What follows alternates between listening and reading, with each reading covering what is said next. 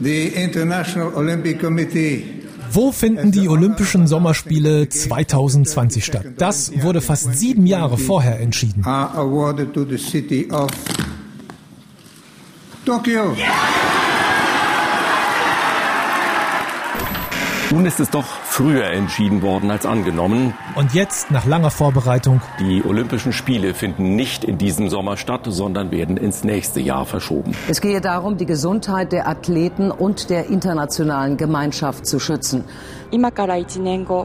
Stellen Sie sich die Welt in einem Jahr vor. Wie wunderbar wird es sein, wenn sich der Vorhang für die Olympischen Spiele und die Paralympics öffnet. Der Traum vieler Sportlerinnen weltweit erstmal geplatzt.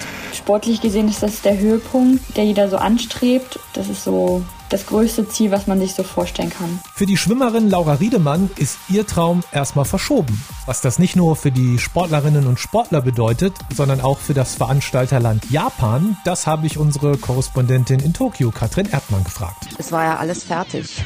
Das hätte jetzt eigentlich losgehen können. Ich bin Raimund. Willkommen zu einer neuen Folge. Du hörst einen Podcast von MDR Sputnik. Sputnik. Raimund.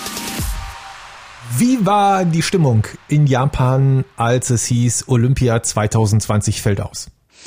Also damals war es so, damals sage ich ja, so lange ist es jetzt auch noch nicht hier im Frühjahr, äh, dass da aber noch eine Mehrheit dafür war und auch die Entscheidung richtig fand.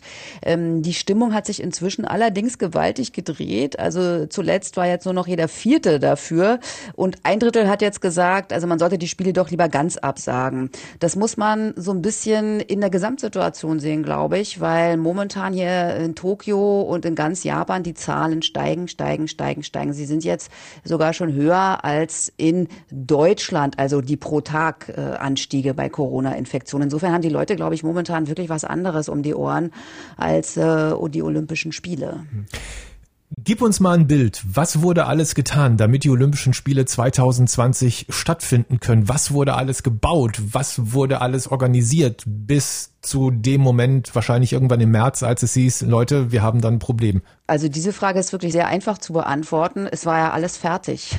Das hätte jetzt eigentlich losgehen können. Es ist sogar so, dass überall schon diese Flaggen hingen und die hängen auch jetzt noch. Also es wurden sechs Stadien äh, gebaut. Also zum Beispiel wurde ja ein neues Olympiastadion gebaut von einem sehr renommierten und sehr bekannten Architekten. Also das ist sozusagen das Aushängeschild. Dann mhm. wurde zum Beispiel äh, eine Baseball-Arena gebaut. Dann gab es eine Kanustrecke. Dann gab es was für Wasserpolo, also Schwimmbecken, sag ich mal, oder Schwimmarena. Also es wurde jede Menge gebaut, hat natürlich alles auch jede Menge gekostet und natürlich das Olympische Dorf wurde auch gebaut, was jetzt tatsächlich äh, erstmal leer steht. Tokio drückt den Pausenknopf und damit auch für Laura Riedemann. Sie ist Schwimmerin aus Halle an der Saale. Über 100 Meter Rücken wäre sie in Tokio am Start gewesen. Wie war das für dich? Das erste Mal für Olympia qualifiziert und dann kommt ein paar Monate später die Ansage, wird alles wegen Corona verschoben. Was ging dir da durch den Kopf? Ja, klar, ich war am Anfang echt deprimiert, weil ich mich wirklich alles dafür gegeben hatte. Ich hatte mein ganze ja, mein ganzes Jahr danach eigentlich ausgelegt. Alles war exakt danach geplant, auch Uni, wie ich das machen will. Ich muss selber sagen, dass in der Zeit jetzt ähm, ich schon auch etwas demotiviert teilweise war, weil halt so das konkrete Ziel fehlte.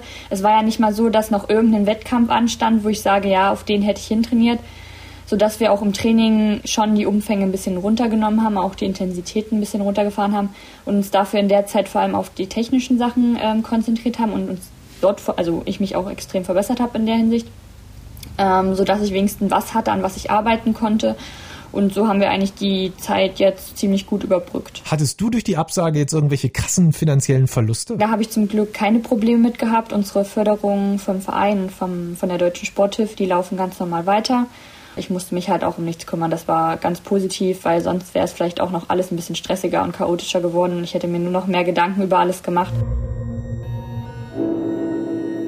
Ein wichtiger Punkt ist natürlich, dass dieser Aufschub ja auch äh, mit erheblichen Kosten verbunden ist. Also so zwischen zwei und sechs Milliarden Euro, da gibt's ja verschiedene Schätzungen.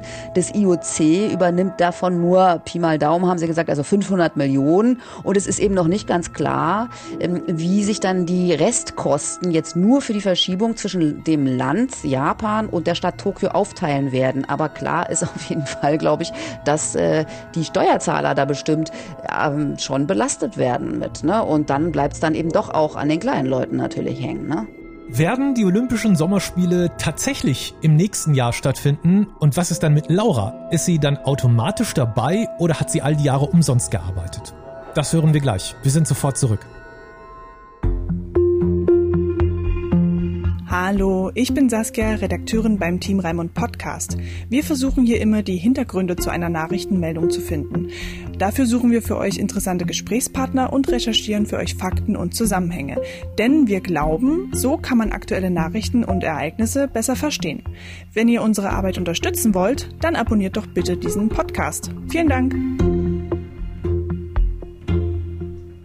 Jeder, der schon mal eine größere Party verschoben hat, weiß, was das für ein riesiges Theater ist, ne? Keine Ahnung, Hochzeitsparty oder ein 30. Geburtstag oder was weiß ich. Jetzt haben wir da die Olympischen Spiele, wo, wo Tausende, Zehntausende Menschen aus anderen Ländern daherkommen und auch irgendwo untergebracht werden müssen. Dann müssen die Sportveranstaltungen abgehalten werden. All das ein riesiger organisatorischer Aufwand. Ich meine, Japan organisiert da seit Jahren dran rum kann man jetzt tatsächlich so einfach sagen, Leute, wir schieben die ganze Nummer einfach um ein Jahr? Naja, also die, die haben es ja jetzt gesagt, jetzt müssen sie sich jetzt schon auch darum kümmern, um das zu organisieren. Aber das ist natürlich ein Aufwand und ich glaube ehrlich gesagt, dass da kein anderes Land Japan drum beneidet. So, ich habe jetzt äh, kürzlich mal äh, mit äh, Laura Linde mal gesprochen. Das ist eine Deutsche, die im Organisationsteam für Tokio 2020 arbeitet. Die ist da oder sollte eigentlich für die Gesundheit der Athleten und dann natürlich auch die Zuschauer und also die Spiele zuständig sein. Und die hat mal so ein Beispiel genannt. Die Japaner sind ja schon immer sehr, sehr vorsichtig. Also es wird ja schon immer Maske getragen äh, in, zu bestimmten Jahreszeiten und das wird natürlich auch weiterhin aufrechterhalten. Also es wird viel mit Desinfektion natürlich gearbeitet. Das, was man jetzt schon sagen kann, wo wir schon äh, direkt sagen, okay, da brauchen wir noch mehr. Also derzeit sucht das Team zum Beispiel auch nach Fachärzten für Infektionskrankheiten. Die halten sie ja sonst nicht gebraucht. Und die muss man jetzt eben mal finden. Und die gibt es ja jetzt nicht wie Sand am Meer, wie wir ja selber aus Deutschland wissen. Also gerade was Corona angeht. Und es sind natürlich sehr, sehr viele Menschen mit der ganzen Organisation befasst. Es gibt so eine Arbeitsgruppe zwischen IOC und dem Tokio 2020 Team. Das und, IOC ähm, ist das ja. Internationale Olympische Komitee. Genau. Laura, wie ist das für dich als Sportlerin, als Schwimmerin? Wäre es dir lieber, man würde die Olympischen Spiele jetzt irgendwie doch noch stattfinden lassen? Oder bist du auch dafür, dass sich erstmal alles beruhigen soll? Rund um Corona und dann die Spiele richtig gemacht werden mit allem drum und dran, so wie man das kennt. Letztendlich habe ich mir dann auch gesagt, ja, bevor ich Olympische Spiele erlebe, die nur so halb stattfinden, will ich dann auch lieber richtige Olympische Spiele haben, wo dann halt alles drumherum stimmt, also Publikum vorhanden ist und wir alle in einem Dorf schlafen. Das war mir dann halt schon wichtiger. Und so habe ich mich eigentlich ganz gut damit auch abgefunden und ja, freue mich dann halt auf nächstes Jahr. Wenn die Olympischen Spiele im nächsten Jahr stattfinden, bist du dann automatisch dabei? Also heißt das, deine Zeit gilt dann noch oder fängt dann alles wieder von vorne an? Also zu 100 Prozent ist das halt noch nicht raus. Wir haben noch keine Informationen vom Verband erhalten. Ich hoffe einfach mal, dass der Zeitraum für uns einfach verlängert wird, sodass meine Zeit halt schon zählt und nur andere die Möglichkeit dann haben, meine Zeit zu unterbieten und dann wäre ich halt wieder raus. Aber wie genau das abläuft, das steht halt noch nicht fest. Da muss ich auch noch abwarten ja, das wäre schon extrem schade, ja. Katrin, du bist ja jetzt in Tokio unterwegs. Du hast beobachtet, wie man sich auf die Olympischen Spiele vorbereitet hat. Du hast mitbekommen, wie nach Japan Corona kam, wie die Zahlen jetzt steigen, wie die Olympischen Spiele deswegen erst abgesagt, dann verschoben wurden. Was denkst du, ist das eine realistische Idee, die Olympischen Spiele nächstes Jahr bei dir in Tokio zu veranstalten oder kann man das eigentlich vergessen? Also ich finde, das ist eine sehr, sehr schwierige Frage. Momentan halte ich das für undenkbar. Denn in vielen Ländern können sich ja die Athleten und Athletinnen auch gar nicht richtig vorbereiten. Jetzt in der gegenwärtigen Situation. Und es können auch, also nach jetzigem Stand der Dinge, sicherlich keine Wettkämpfe stattfinden, wo dann ja auch noch Teilnehmer und Teilnehmerinnen äh, ausgesucht werden sollen. Also ob sie dann ne, sich qualifizieren. Mhm. Allerdings muss ich dazu auch sagen, ähm, Japan hat ja eine sehr strikte Einreisepolitik und ich denke, das muss tatsächlich auch klar gesagt werden, wenn es jetzt nur Spiele fürs ein japanisches Publikum sein sollten, denn es hieß jetzt hier so, na ja, also wir denken darüber nach, dass das auch ausländische Sportler und Sportlerinnen hier einreisen können.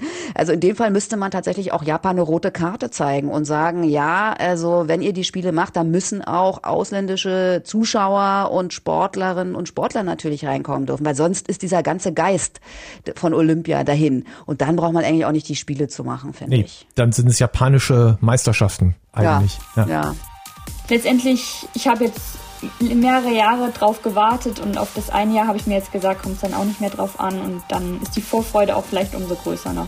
Die Olympischen Spiele in Japan sind mindestens verschoben. Viel Glück und Erfolg für nächstes Jahr an Laura und danke an unsere Reporterin in Tokio. Wenn euch diese Folge gefallen hat, wir freuen uns, wenn ihr diesen Podcast abonniert. Bis zur nächsten Folge. Du hörst einen Podcast von MDR Sputnik.